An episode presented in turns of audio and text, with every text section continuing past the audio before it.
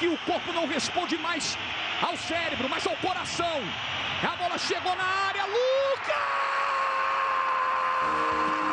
Lucas! Gol do! É no coração! Ele não responde ao cérebro!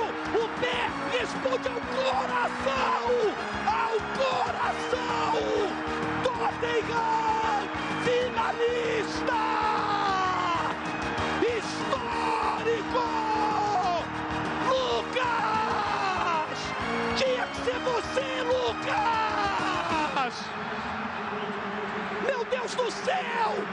Champions League! Você é incrível! 3 a 2 Tottenham!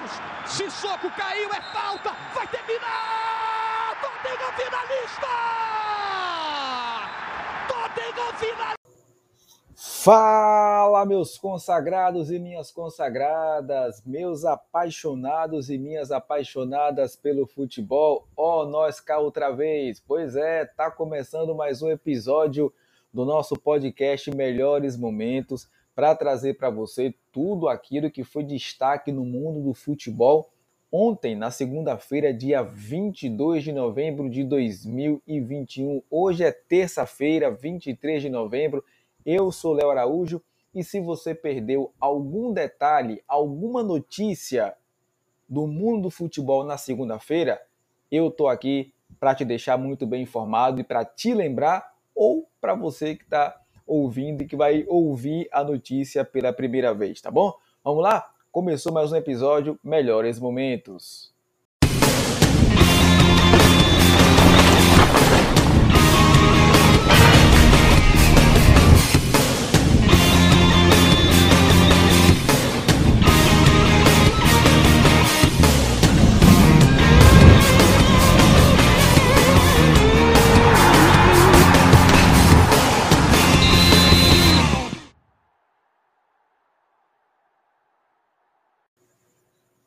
Muito bem, e a gente começa notici... o nosso noticiário dos destaques de ontem, né, da segunda-feira, falando do noticiário internacional. Pois é, minha gente, teve surpresa. É o Pedri ou Pedri é eleito Golden Boy de 2021. O espanhol Pedri do Barcelona foi eleito Golden Boy do ano de 2021. O prêmio que é entregue pelo jornal italiano Tutor Sport ao melhor jogador sub-21 da temporada europeia. O meia de 18 anos desbancou nomes como Jude Bellingham, do, do Borussia Dortmund, o Eduardo Camavinga, do Real Madrid, e o Jamal Musiala, do Bayern de Munique. Pedri, inclusive, foi o jogador que ganhou o prêmio com maior folga desde 2003, ano da primeira votação. O espanhol teve ao todo 318 pontos, 199 a mais do que Bellingham, que terminou justamente na segunda posição. Sem falar que o jovem é o segundo jogador do Barça a receber a honraria após Lionel Messi em 2005 e o terceiro espanhol depois de Fábricas em 2006 e Isco em 2012. Lembrando que o norueguês Erling Haaland faturou o prêmio na edição de 2020. Ficou desesperado pedindo o Emerson lá na direita, a bola chegou para ele, cruzamento vem por baixo, Davi Luiz tirou, Vai inteiro o time do Corinthians pro ataque. Aí o Chicão. A bola vem por baixo. O toque de cabeça. Olha a chance. Olha a chance. Olha a chance agora. Danilo limpou, pé direito, bateu. O toque de cabeça. Olha o gol. Olha o gol. Olha o gol. Olha o gol. Olha o gol. Olha o gol. Olha o gol. Gol!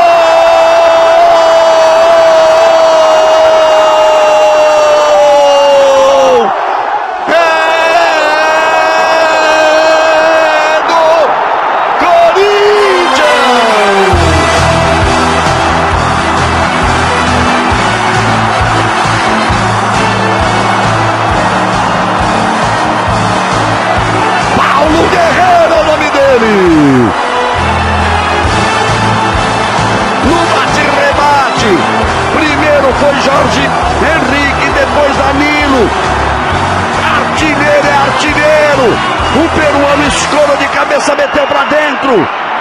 Para você rever e curtir, torcedor corintiano.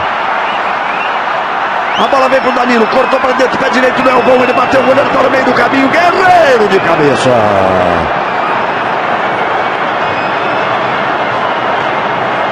Você viu que o Paulinho ficou pedindo pro Danilo chutar de esquerda, ele puxou para direita, limpou o lance. Pois é, meu povo, recordar sempre é viver, né? E aqui no nosso podcast Melhores Momentos, você recorda gols como esse, ó, o gol do Guerreiro na final do Mundial de Clubes de 2012, que o Corinthians bateu o Chelsea por 1 a 0. E por que a gente colocou essa narração? É, porque é justamente do Guerreiro que nós vamos falar agora, porque tem dois clubes brasileiros que têm interesse em contar com o atacante, de acordo com um jornal peruano. E esse clube, e esses clubes, aliás, é o Corinthians e o Fluminense. Pois é, sem clube desde que rescindiu com o Internacional, Paulo Guerreiro pode permanecer no futebol brasileiro. É o que aponta o diário Líbero do Peru. De acordo com a imprensa local, o atacante de 37 anos interessa ao Corinthians, onde já jogou e foi campeão mundial, e ao Fluminense. Segundo a publicação, Paulo Guerreiro também está na mira de clubes do exterior, o Alianza Lima do Peru é o principal interessado na contratação do atacante. A Universidade do Chile e o Boca Juniors seriam outros times monitorando a situação. Guerreiro está livre no mercado há cerca de um mês. O último clube do peruano foi o Internacional, que o contratou em agosto de 2018. Em 2020, o atacante rompeu o ligamento cruzado do joelho direito e ficou aproximadamente sete meses afastado dos gramados.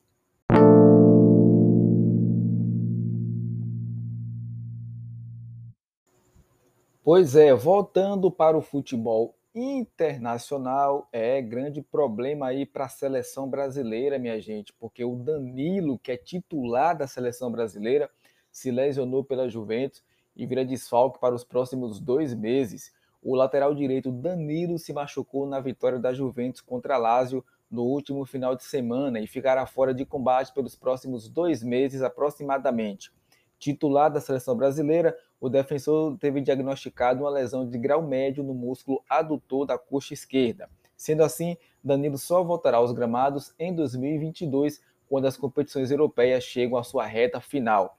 O próximo compromisso do Brasil pelas eliminatórias será apenas no dia 27 de janeiro contra o Equador, ou seja, o lateral tem chance de estar disponível para o confronto. Danilo disputou 14 jogos pela Juventus em 2021 e 2022, sendo titular com o técnico Maximiliano Allegri. A velha senhora está na sexta posição do campeonato italiano e enfrenta o Chelsea nessa terça-feira, hoje, aliás, pela Liga dos Campeões.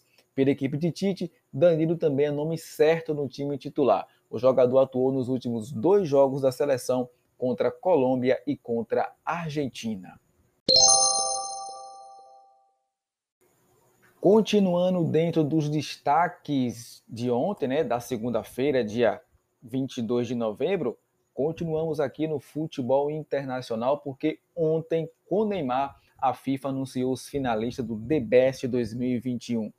Na segunda-feira, ontem, né, a FIFA revelou os indicados ao The Best 2021. Benzema, De Bruyne, Cristiano Ronaldo, Jorginho, Kanté, Lewandowski, Mbappé, Messi, Neymar e Salah disputam o prêmio na categoria de melhor jogador do mundo no futebol masculino. Campeão da Copa América com a Argentina, Lionel Messi é o favorito ao prêmio. Lewandowski foi o vencedor na temporada passada. O The Best também premia o melhor goleiro da temporada e o melhor técnico. Alisson está na disputa entre os camisas 1. O brasileiro do Liverpool, inclusive, conquistou a distinção em 2019. No futebol feminino, a FIFA também elege a melhor jogadora, goleira e treinadora. Os vencedores serão conhecidos em cerimônia no dia 17 de janeiro de 2022, realizada na sede da entidade em Zurique. Capitães e técnicos das seleções, além de jornalistas e o público, participam da escolha. É possível votar nos melhores até o dia 10 de dezembro através do site da FIFA. Se você quer conferir os indicados em todas as categorias, é só você acessar www.ipirafc.com.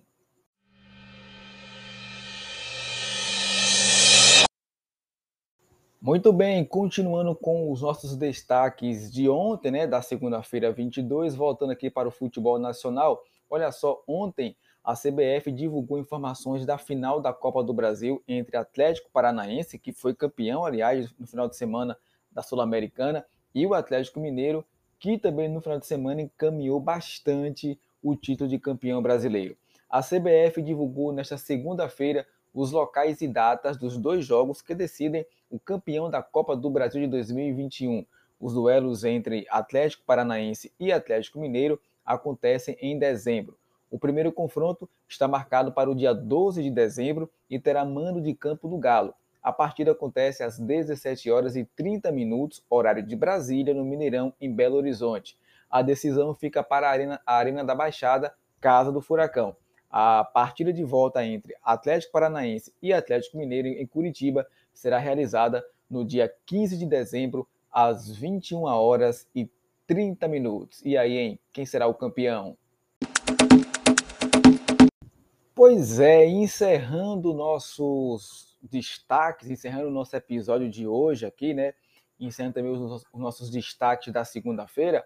Bora falar mais uma vez do futebol internacional, rapaz. É que teve agitado na segunda-feira e o River Plate pode acertar a contratação do Gonzalo Higuaín. É ele mesmo, aquele Higuaín. Pois é, o atacante Gonzalo Higuaín pode voltar a jogar no River Plate em 2022. Segundo informa o jornalista Hernan Castilho, da TNT Esportes Argentina, o jogador pode deixar o Inter Miami dos Estados Unidos e o River surge como principal favorito a ter o atleta de 33 anos. O argentino tem contrato com o atual clube, cujo dono é o David Beckham, até o final de 2022, mas pode deixar a equipe da MLS antes do término de seu vínculo para votar o River Plate. O atacante deixaria o Inter Miami com 13 gols e 8 assistências em 39 partidas em pouco mais de um ano. Higuaín foi formado nas categorias de base do River Plate,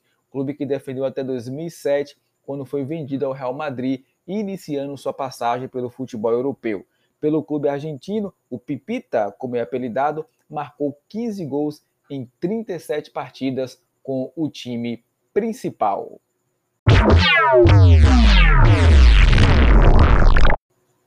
Pois é, minha gente, com essa notícia do Iguaí, nós encerramos o nosso episódio, nosso, nosso podcast Melhores Momentos de hoje, que trouxe para você os principais destaques do mundo do futebol na segunda-feira. A gente está de volta amanhã às 10 da manhã para te deixar bem informado sobre os destaques de hoje, né, da terça-feira. Mas se você tiver um tempinho aí, ó, acessa lá www.ipirafc.com, já tem notícia fresquinha lá te aguardando, tá bom?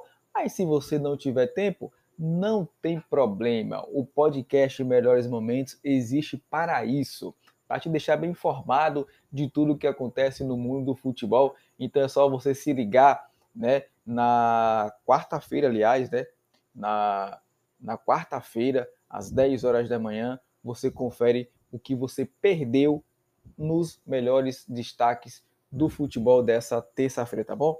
Tô ficando por aqui. Grande abraço para todo mundo, um ótimo dia e amanhã estamos de volta. Valeu!